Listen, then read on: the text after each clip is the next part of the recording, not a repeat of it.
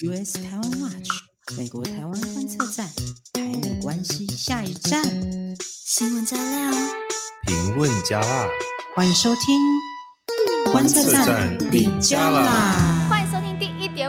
点五季第二节观测站底加啦，我是可心，我们会来讨论台美关系和国际动态，欢迎大家到我们的 Facebook 粉专 US 台湾 Watch 美国台湾观测站看我们的文章，它配着我们今天的讨论一起服用，也别忘了订阅我们的观测站哦。大家好，我是香菇，您上爱香菇，您刚有错一条，您错一条？我嘛错一条，是安那我会出现底加嘞。第一个来到一点五 G，，是安那嘞，因为这题目太重要啊，重要到嘿。甲大甲大家吼，惊甲无紧来开一集来讲袂通，毋通一定要较紧吼来开一集来讲这个题目，就是中国甲嗯俄国来干预美国的大选，介入着美国的大选。但简单来讲，这资讯战的部分，对，很可怕吼，很可怕吼。吓吓到，赶快来开一集。对啊，所以好，大家继续赶快来听这集。但今天在一开始，我们有个很重要的事情要先跟大家说，就是我们的工作坊。就是我们十一月二十，哎，十一月十四号见面会，对，有开一个见面会兼工作坊，然后我们邀请到赖一中老师、宋承恩老师，他们两个，哎，突突然间第一时间两个都答应我，吓到，吓到。我吓哭。我想说，这么大咖在一下子就是就说好，对，而且两个都说好，我吓哭。哎，我们已经就是想好那个预备名单，就是如果就是备胎是谁，我们那边备胎那边排那么久，然后最后一下子不能讲，不能讲。结果他们一下子就答应了。对啊，对啊，就赛次赖怡中老师跟宋承恩老师讲，这个都是很厉害、很厉害的国际关系领域上面跟台美关系领域上面的大将。然后他会来跟我们就是呃来分享他们对于台美关系未来就是大选后的展望。然后他们也会呃，我们下午也会有一个桌游的环节。然后他是一个在。做比较像是公民议题的桌游，所以真的，我觉得我自己玩了，我觉得还蛮好玩的。欢迎大家过来，但是我们碰到一个大问题，就是技术问题。对，就是我们在做我们的就是报名页面的时候，我们用的是美国的页面，然后所以它的付款方式就只有 PayPal。然后我们发现好像台湾人很少人在用 PayPal，台湾人好像没有那么普及的，对。对啊。下次邀请 Elon Musk 来台湾。看一下台湾人，要不要邀请那个 PayPal 找我们做业配？对啊，就是好，就是推荐大家去用 PayPal。但因为我们之前就有疏忽到这件事情，所以我们现在都多开了一个付款方式，就是可以直接邮局汇款。所以有关于汇款上面或是 PayPal 报名上面有任何的疑问呢，欢迎直接来私讯我们。就是或是你不知道你自己报名，然后有没有就是真的报名到，也欢迎直接问我们，我们都会直接帮你在后台看。好，那然后十一月十四号你会去吗？会。啊，我买去，伊买去，温东也去哦，都会去，可以来看我们哦。说不定大家不想看，对，听到我们两个要去，算了，我我这能空位可以退票吗？阿你我买买啦，买天啦，拜托哎。其实我我们身为主办人，但是比你们更想听赖一中跟宋承恩演讲，所以我们不会耽耽误你们太久时间，赶快去买票。我们废话不会太久。好，对对对。然后我们今天有个两一件重要大事，就是我们要来。推两本书，就我们今天为了要推书，就我我特别特别特别去外面找了一个 show boy，就是，然后我的 show boy，现在大家如果看我们 YouTube 的话，可以看我们 show boy，他正在展示，你要稍微现在我现在我们的 YouTube 瞬间变成电视购物频道了，来 上下一组产品，先第一组，先上第一组产品，第一组产品呢是我们的巨人这一本书，然后这个。这两本书我觉得很值得在同时间看，因为它两个都是在探讨美国的本质到底是什么。你们觉得美国是帝国吗？香菇？我觉得不是。呃，Show Boy。我觉得是啊，完全就是他的影响太大了。对，好。嗯、我等一下，我的答案是因为我觉得不是，不是因为我觉得他是民主共和国，因为我觉得他已经超越帝国的 label 了。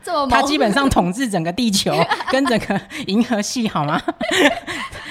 你看月球是他的，美国队长。对啊，美国队长，开什么玩笑？用帝国这种字眼侮辱他们，太太小看他们了。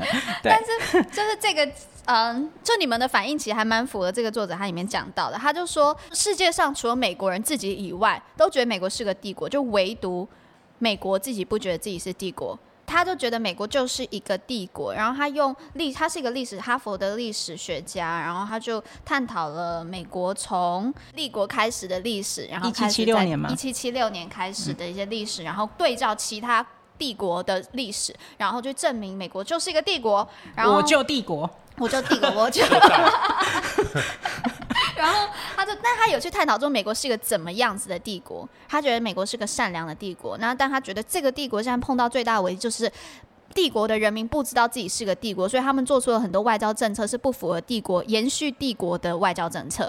所以我觉得他还蛮有趣。然后这个作者他是比较，他说话比较辛辣。然后也比较会去挑战跟他不同派别的人，但是看他的书，我觉得看得非常的享受。然后也是他的脉络也非常非常清楚。然后这本书其实他在二零零四年就已经出版了，但是现在看我完完全不觉得他老。就真的完全不老，然后这个这个作者到现在还是在美国是一个非常重量级的一个历史学家，所以我们这次会呃抽两本巨人的书，然后他的出版社是卫城广场文化，好，然后我们会抽两本书，来修 boy 麻烦上第二组，上下一组产品，品非常的厚实哦，哇，好好操控的修 boy，然后第二个产品呢是真呃真理的史诗，就它是。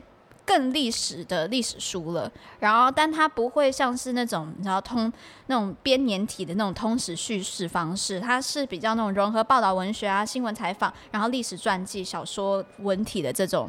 历史书，所以看起来的时候不会到很累。那我得跟大家就是坦诚，就巨人那本书我是有看完，但是因为真理的史诗，你看它一本就有三册，三册太厚了。然后我真的最近出版社给的书真的太多，然后我只有念完就上册 就就很厉害了。哎、欸，还有哎、欸，这个好专业哦，比例尺哎，修 boy 好专业，还给一个比例尺。他拿了一支笔，他拿了一支笔，然后。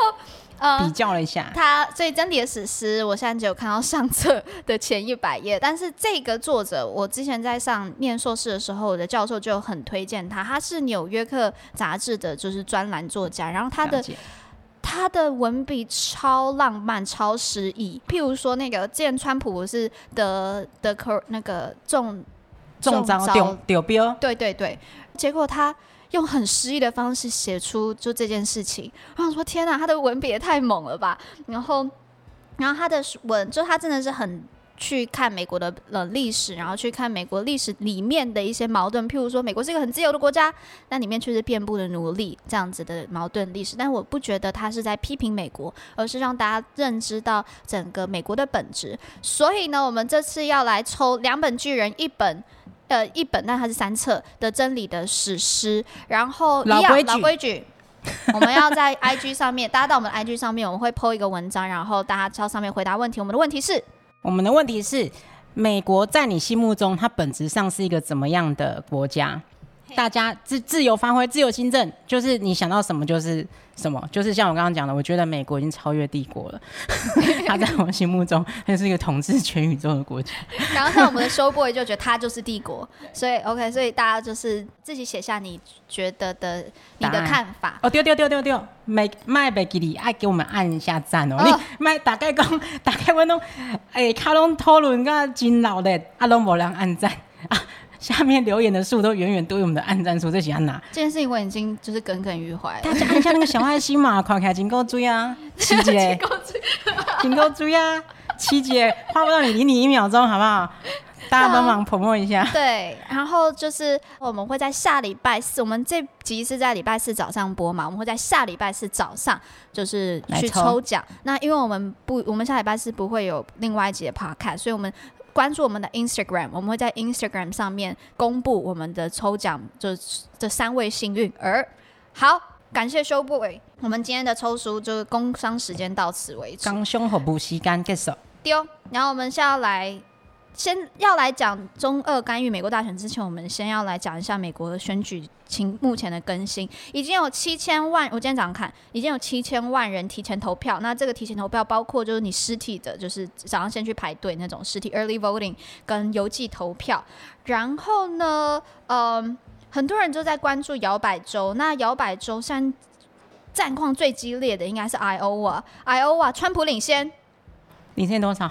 零点一趴，这根本就完全一样啊。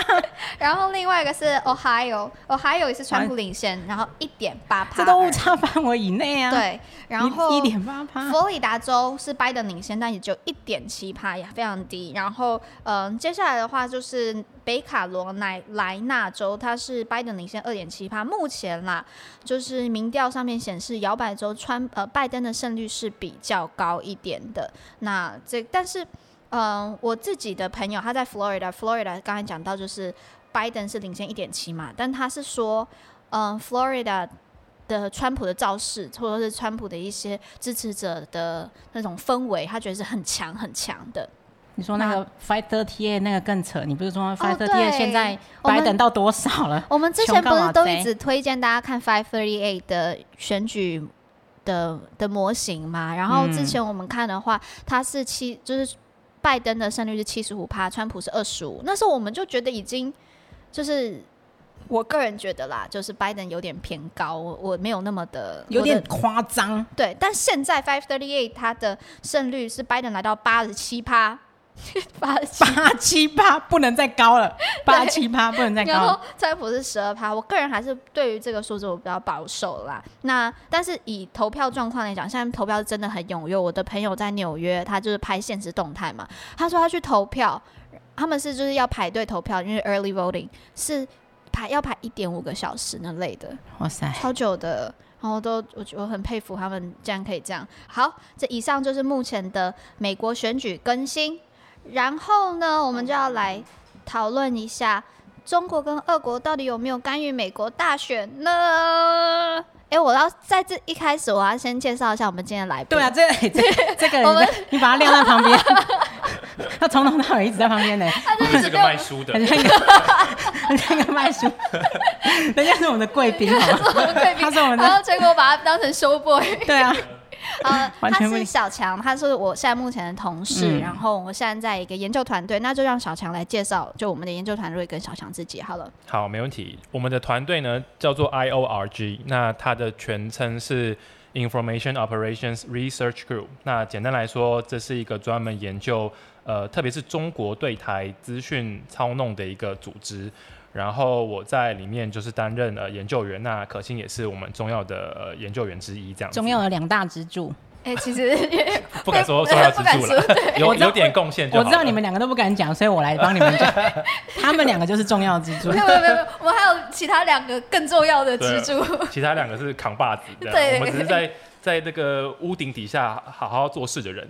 对，好。好。那我们今天来讨论，因为我跟小强有写了一篇文章，然后小强之后有做更深度的研究，关于美国大选如何被干预的这个研究。然后我先讲一下好了，就是二零一六年我们知道俄罗斯是有干预美国大选的嘛，然后其实到现在还是有，就是最近一直看到新闻。然后，嗯、呃，二零。一六年的时候，俄国介入，他们是就是有一个方式，就是透过骇客去入侵到希拉蕊阵营的电子信箱系统，然后他们还会散布假讯息。那我们知道有个很有名的专，就大家知道通俄门吧？就是通门知道，对，就是之前闹很大嘛。通俄门的这个特别检察官。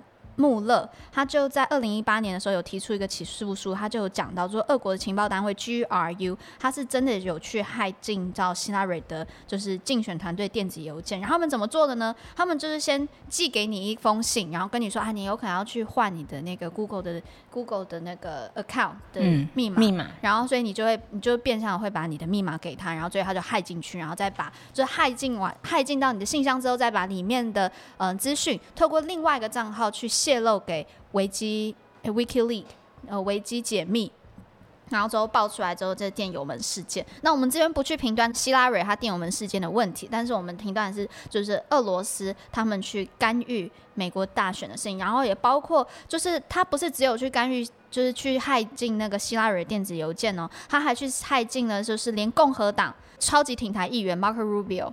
他也连他的信箱也都去害进去，因为他 Marco Rubio 当时挺台大将，对他真的超级挺台大将。他以前是他反共人士，对 反共人士。他以前有在跟川普在初选的时候在竞争嘛。那呃，在假讯息的方面，我们刚才讲的是骇客的方面，在假讯息的方的方面的话，二零一六年就是也有确定，真的是就是有普丁一个好朋友，普丁。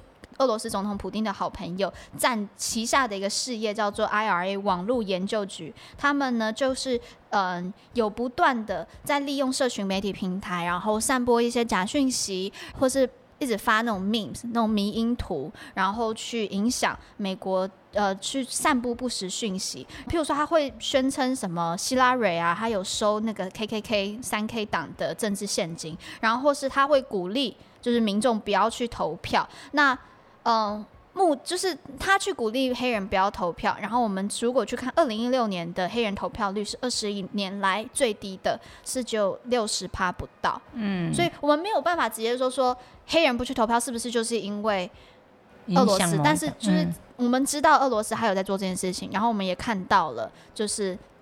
黑人投票率真的下降很多，嗯，那所以他们在做的事情很多是在分裂美国，或是对让美国人民对于美国的民主制度就是很不信任，或是他觉得啊投票也没有用，就这种事情，所以嗯、呃、是降低美国的公民参与，破坏民主制度。那今年二零二零年，俄罗斯还有在干预美国选举吗？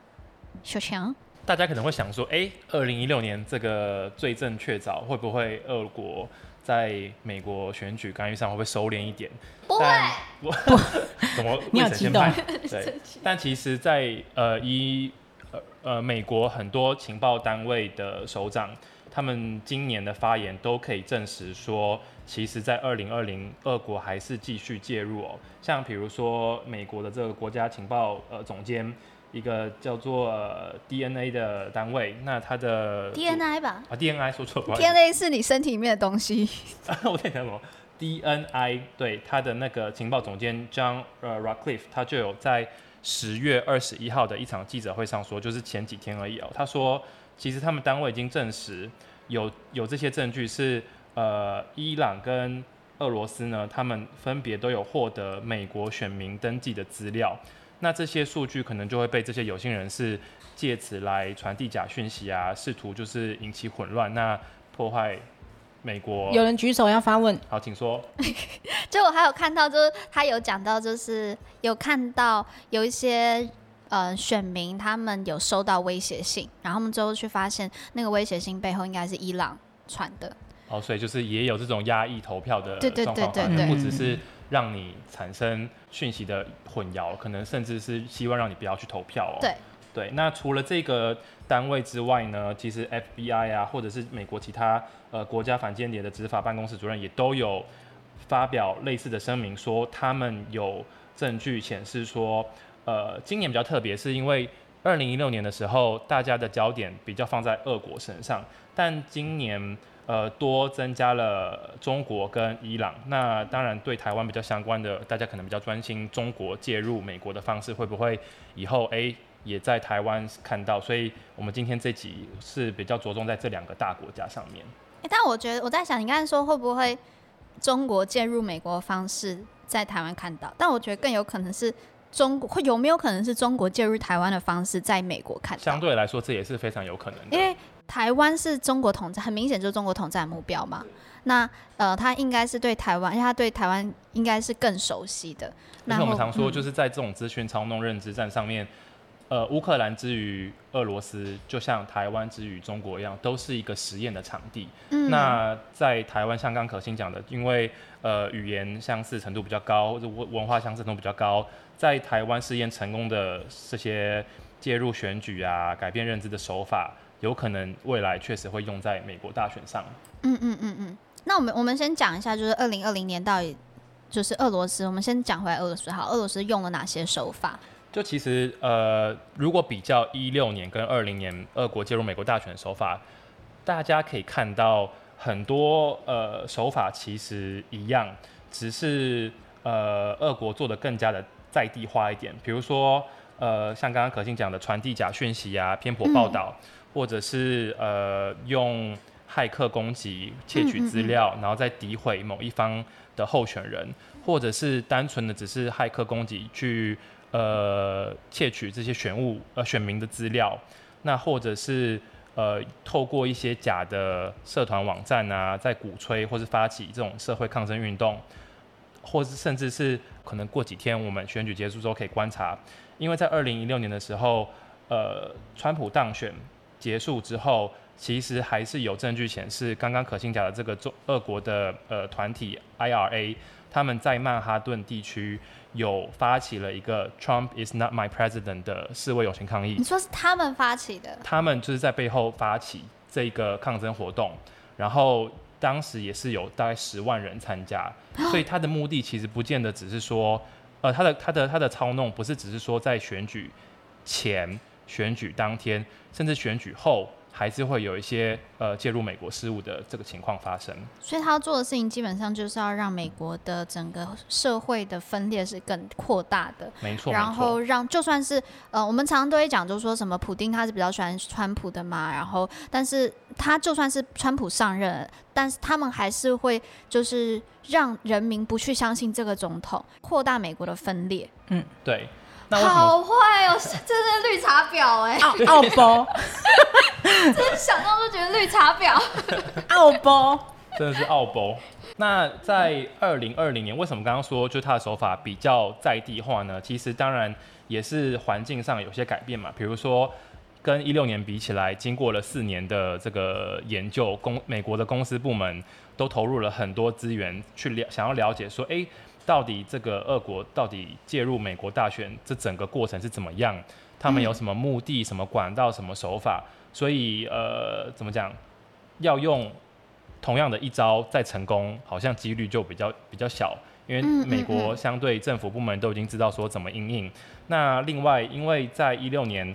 呃，美呃，俄国这些假讯息啊、偏颇报道，能够在、呃、能够引起美国舆论的影响，就是很大程度上透过呃社群、呃、社交媒体平台，像是 Twitter 或者是 Facebook 的传递。那所以在选后呢，这些平台当然也有一些相对应的措施，比如说呃，在台湾也是一样，现在如果要下政治类的广告的话，你必须揭露你的资金来源。嗯，对。又或者是呃，像我知道 Twitter 跟脸书也是，脸书也是嘛，对。嗯他们在他们不定期的会去删除一些呃假账号，嗯，对，一些僵尸账号，嗯，那当然在他们的这些删除的呃声明里面都会讲说，有很大部分的假账号都是有找到跟俄国政府或是刚刚我们讲这个呃有关军事情报单位 GRU 的连结，嗯，没错，嗯，这个我有想到，我觉得这也是美国这几年来。嗯，尤其是社群媒体平台，他们发现到自己有这样的责任，也发现到假讯假新闻的严重性。因为我还记得二零一六年的时候，就刚选完，然后就很有些学者就有开始在讲，就是说俄罗斯有操纵选举，然后有或是这种在社群媒体平台上面，就是有在散布一些不实讯息或假新闻。但那个时候，Mark Zuckerberg 就是。脸书的执行长 CEO，他那个时候在我记得是听证会吧，还是什么一个记者会上面，他是说他觉得这个问题不严重。然后，但他到了，你说主克伯对，超扯吧？就现在看会觉得很扯，但是到二零一七年，然后还有包括穆勒检察官，然后他越来越多的这些嗯。调查就是发现之后，我记得是二零一七还二零一八年的时候，Mark Zuckerberg 他又有在就有一个听证会，他就说对不起，他错了，嗯，他没有意识到这件事情的严重性是真的有，然后 Mark Zuckerberg 也越来越多的去投入。我觉得 Mark Zuckerberg 在这两年的变化真的很大哎、欸，从原本他真的认清到很多大彻大悟了吗？想要写洗白是不是？对，因为以前不是他也是疯狂的，还跟习近平很好，超爱的，啊，然后一直他、哦、他的脸书在中国都没有办法用哎、欸，对，然后他就不断在、啊、还跟他一起在雾霾城市里面跑步哎、欸。嗯，就是就是他就就真的很贴习近平啦，但他现在也是在今年就是完完全全认清就转向。就 Mark Zuckerberg 他的那个态度有转向，然后对于俄国也是，就假新闻这件事情，他有真的意识到。我觉得 Mark Zuckerberg 他应该意识到整个，嗯、呃，脸书，它是虽然是一个社群媒媒体平台，但它不可能跟政治事件或是这种社会议题脱钩的，不可能啊。对，它是会有更大的这种政治社会责任吧？嗯，对对对，对。而且我相信也是因为可能很多研究单位的研究成果证据。嗯越来越多，然后罪证确凿，让这些大型的社群媒体平台也没办法，他不得不做出相对应的措施，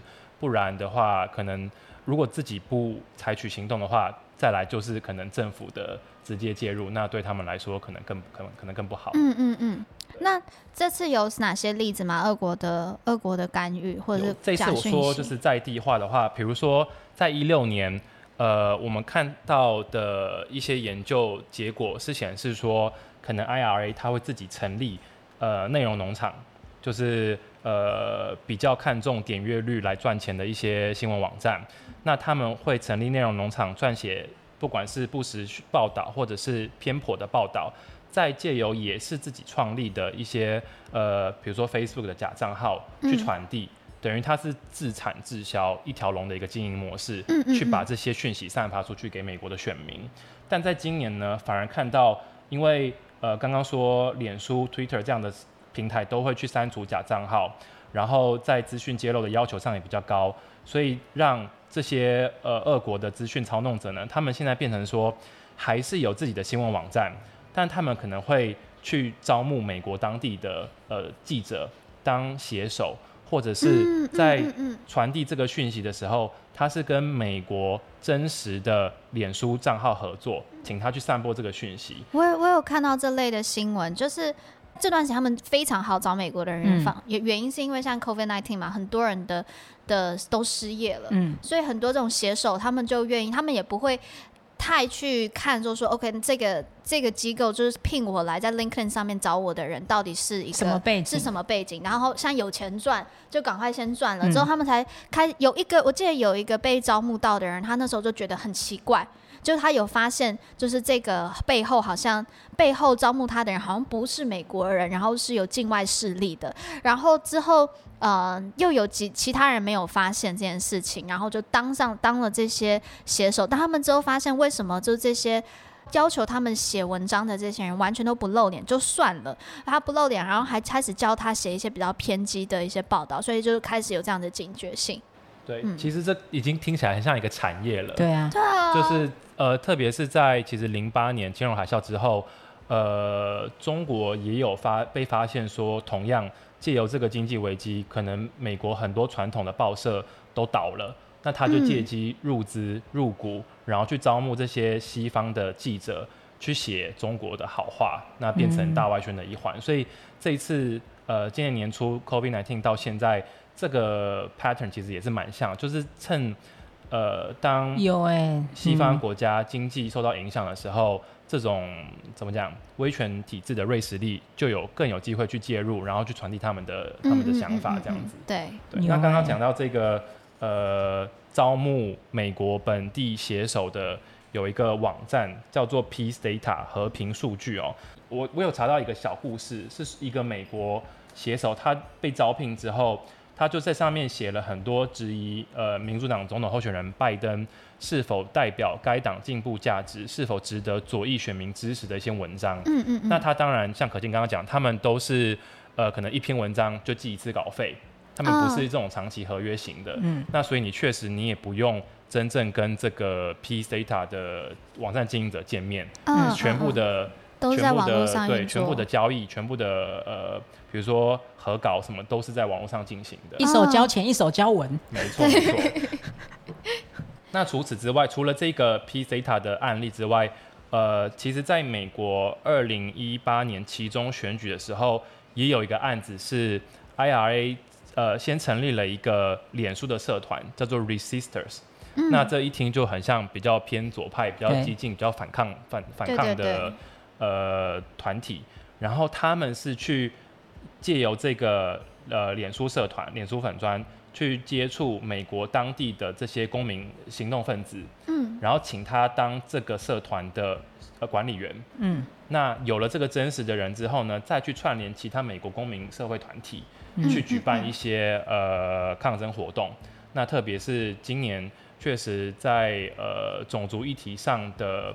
呃，抗争活动比较多一点，那就造成很大的这个社会动荡。嗯嗯嗯嗯，讲到例子的，我还有记得有听到的一个很酷的名字叫 Fancy Bear，就是华丽的小熊。华丽小熊，华丽小熊，华丽小熊，其实它有另外很多名字哦。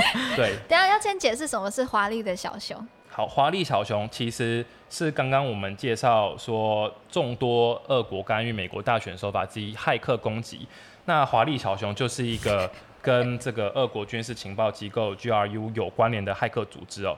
它其实有很多个名字，因为呃各个治安公司，包括 Microsoft 都有在他们的这个呃治安保护，就是在做这个骇客攻击的调查当中找到这个团体。那每一家公司给他的名字其实不一样，只是。Fancy Bear 就是是谁给的？这个香菇是你们老板给的吗？我觉得这个名字很不错。啊，Microsoft 给的名字很很很很很硬，怎么那么 Q？叫做 Strong Team 啊，完全不知道讲什么。Strong Team 好烂哦，Fancy Bear 好多了。对啊，我比较喜欢 Fancy Bear。还有另外一个叫 So Fancy Group，So Fancy，OK。还有一个叫 Fancy，还有一个叫做 APT 二十八。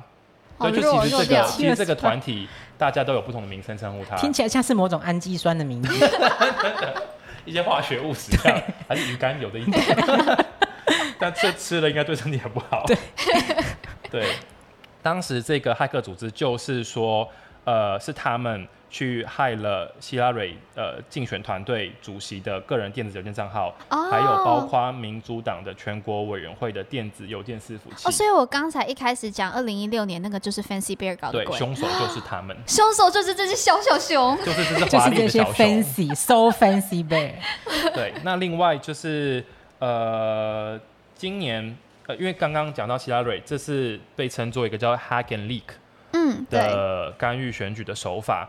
那其实，在二零二零年的总统大选也出现，只是当然受害者这次变成民主党的总统候选人拜登。嗯嗯嗯。那在去年十月的时候呢，其实有一个亲俄国的乌克兰议员，他叫做德卡奇 （Derkach），他说他的手中握有拜登为了保护他儿子 Hunter 在俄国商业利益而施压乌克兰政府的证据。那这个证据是一个录音带。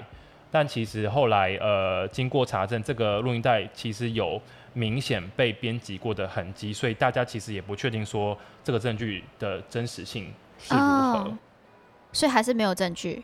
没有，没有，这个只是一个怎么讲？一个目前可以看，目前怎么讲？目前就是不是一个被证实的资讯，但是还是被呃。俄国的可能资讯操弄者，嗯拿来当做打击拜登选情的一个工具，一个方式哦。好像俄罗斯它一除了就是制造社会混乱，就是到大家不要去投票，然后减少对民民主体制的信心。因为我在那个呃一个 FBI 的一个记者会上面，他就我就有听到，就他就说，就呼吁美国民众说，你们不要担心，我们的投票机制还是很健全的，就是要恢复大家的这种信心，对对民主的信心。那我们看到俄罗斯，它是在。制造社会混乱，然后同时他好像也有在押宝，就他是在压在拜，就是他是要去攻击拜登，然后压在川普川普身上。对，就帮助川普的。那是不是？因为我之前我觉得大家好像都会这样讲，大家都知道，就是嗯、呃，俄罗斯应该是跟川普比较好，普丁就是跟川普很好嘛。那是不是习近平就是跟拜登比较好？因为我们也知道，就是拜登以前他跟习近平见面超多次，关系很好，关系很好，在跟当奥巴马的副手的时候，嗯、然后天天跑去中国，是不是中国就是压在呃拜登身上？我们现在就是回到主题啊，就是。呃，俄国跟中国到底干预美国大选有这回事吗？那俄国的方面其实证据是还蛮多的，可是其实到现在看起来，中国到底有没有介入美国大选？目前的证据只是显示说，确实有找到呃中国的骇客，同样的去攻击美国的选务系统，想要窃取美国人民的个资，但是他至少在台面上没有。像俄国这么明显的去介入美国大选，他也没有很明显的表达说自己支持哪一个候选人。那当然，呃，我们刚刚提到开头提到几个有关呃美国情报单位的负责人，他们是说，呃，俄国的操弄很明显是偏好呃希望川普可以当选，然后所以他才会有这些呃资讯操弄。然后才会有这些呃爆爆料的状况发生，嗯、对，希望去呃影响拜登的选情。但是在中国的方面呢，目前呃美国的情报单位证据只显示说，他们不希望川普当选，但是他们却没有积极的去希望某一方胜选。我我说坦白说，我之前一开始在做这篇写这篇的时候，我是有点惊讶的，因为我有点把我们台湾自己二零二零年大选的，就是中国干预台湾大选的经验，放到这样子想法放到美国身上，因为我们很知很清楚嘛，那个是呃像 Foreign Policy 啊、Financial Times 啊，就金融时报或路透社，他们都有报道指出来，就是二零二零年就台湾的总统大选。中国就是有在帮助特定候选人，非常特定。对，然后这很明显，所以我那时候看到这篇报道的时候，我就会觉得，怎么可能美呃中国没有在美国就是特别压一个候选人？然后因为大家都一直讲说中国是偏拜登嘛，我就觉得应该是最偏拜登啊，但发现好像真的证据找不到。然后再加上我们刚才小强有讲到 DNI 的这个嗯、呃、director 叫做嗯、呃、John Rockefeller 就 John Rockefeller 他，我知道 John Rockefeller 他常常在 Fox News 上面都有在就是讲说中国是美国最大的威胁，他这这这样类似的话他常讲，但是呢他在就是 Fox News 上面的，还有他在呃记者会上面二十二十月二十一号的这个记者会上面，他却没有点名中国，他只有讲就是说我们的情报单位是发现的是俄罗斯跟伊朗。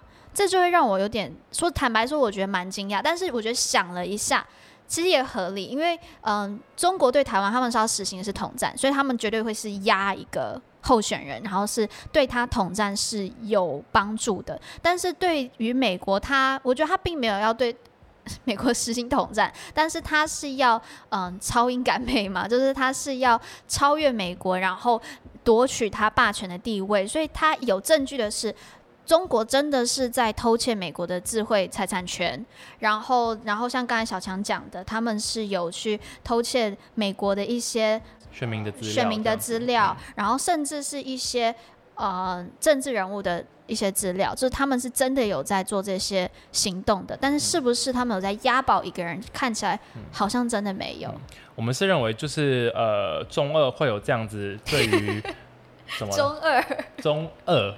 发音发音非常清楚哦。中中俄两国呢，对于美国大选的，我们讲好参与的角色或他们介入的程度不一样，很大程度可能是反映他们对美策略的根本性不同哦。嗯、因为对于中国来说，它就是一个正在崛起的大国，对，它跟美国比较像是一个竞争关系，它希望跟美国呃是有一个长期稳定。但是有益于中国的有益于中国发展的关系。没错，所以在这个前提之下，他、嗯、其实也不会乐见于说，呃，美国的社会过于动荡，因为在经济上，他可能还是需要跟美国的合作，才有利于他自己的发展，然后超越美国。没错，没错。OK，但是在俄国就不一样了，俄国是他呃的对美政策跟他的呃国防安全非常有关系，因为毕竟。俄国最大的安全威胁就是呃北约组织。那大家知道北约组织里面的这个怎么讲？算带领的龙头国家，也是最大的出资者，就是美国。美国。所以其实我们在美国这次呃竞选期间，也可以看到很多很多俄国散布的假讯息，是说哦，这一个呃新冠肺炎其实是在。北约的一个实验室里面制造，oh. 然后不小心外泄才传出来。Oh. 那种种的假讯息都是希望去呃削弱呃大家对北约这个组织的信任，削弱美国在北约组织里面领导地位的一个一个印象。那我很好奇，是因为我们知道，就是川普上任之后，他是有要求，就是北约要还，就给就付更多钱。说真的，我是同意这个政策。我个人是觉得。德国真的要付多一点钱啦，对，然后，但是呃，这是我个人的想法，但是也是因为就川普开始要求，譬如呃要求这些盟国开始付钱的时候，就是整个北约的统团结力有下降，就内部的分歧反而被放大了。对对，那这这恐怕也是对于呃俄罗斯他自己的地缘政治来讲，是就川普上任是对他们比较好的。是。就我们说，川普上任一直打的都是呃美国优先嘛，然后进行比较单边主义的这个外交政策规划。嗯，所以在这样子的美国政府逻辑之下，确实俄国是非常乐见川普继续连任，因为这样子的话，可能北约组织的行动反应能力或是他的资金都会降低，方面都会都会降低。嗯，对，嗯，嗯，好，所以如果从这两个中国跟俄国，他们本质就是还有他们的目的，目的性，对目的性来看的话，他们在这场选举当中的手段也就会不一样，然后他们要做到的事情也就会不一样。嗯，对。嗯，在我看起来，目前俄国就是呃，其实对这两个国家来说，呃，他们同时都在进行认知战，对，他们同时都希望能够改变美国人民。对于美国政府、对于国际情势、对于俄国、中国的看法都不一样。嗯嗯嗯。那选举只是一个认知战中间的一个 highlight，只是一个一个特别的时刻，因为这时候美国人民需要投票，这时候他们很多的选民资料要重要重新更更新，所以这是一个窃取资料，这是一个窃取。呃，这是一个了解美国未来四年政策规划很重要的一个时刻。嗯，那他们当然会呃希望能够加紧的获得这些资讯。只是呃，俄国从一六年以来，它的涉入是越来越深，越来越在地化。那中国在大选期间看起来是比较站在一个旁观者的角色。我我觉得我不知道我们观众听到会不会有点没办法接受。一坦白说，我一开始觉得中国在在美国政治比较旁观者的时候，我会觉得怎么可能？但我之后想一想，就看越来越多的情报资讯之后，发现确实如此。那有时候如果我们太把台中国对台的渗透或中国对台的操弄，就是这样子的想法套在美国身上的时候，会看不清楚中国在不同国家他们的策略。对，所以好，就今天感谢小强来跟我们，就是分享这，就是整个中国跟俄国如何在如何干预美国大选，他们的目的是什么？好，然后我最后最后最对很专业，对不对？吓到哭了，可以开始开始冷笑话这样子，对，开始冷笑话。好，那我们最后最后呢，我在这边，嗯，有三个事情要跟最后的。结束结结束场嘛，开场跟就是结尾要收场收场，对，结束场是结束场是什么？收场，对，我要讲三件事情。第一个就是我不知道在关注呃观测站的朋友有没有，嗯、呃，最近听到一个消息，就是前阵子。上个礼拜公示的一个节目，那就是我有上去代表观测站，然后上去提问提问，然后嗯，我们还有跟肖美琴大使有做一个连线。当天的来宾有方恩格，他是美国的共和党在亚太主席，然后还有嗯汪浩老师，他是国际关系领域当中的一个大大将，然后还有嗯范琪斐，就是记者，国际新闻记者范琪斐，那。坦白说，就是这个，嗯、呃，就公司希望我们来帮他推广一下这个节目。那他是在礼拜五晚上在公视会播出，嗯、呃，它是一个系列节目。对，但是我又参加这一场呢，他一开始有播一个纪录片，叫做《Trump Almighty》。那他。看完的时候，我是有点傻眼了，因为反穿反到有点夸张，就它真的就是，它是一个反穿的纪录片。对，坦白说，那时候我们看完的时候，我的第一个反应就是说，这个东西可以在公司上面播吗？喜安娜。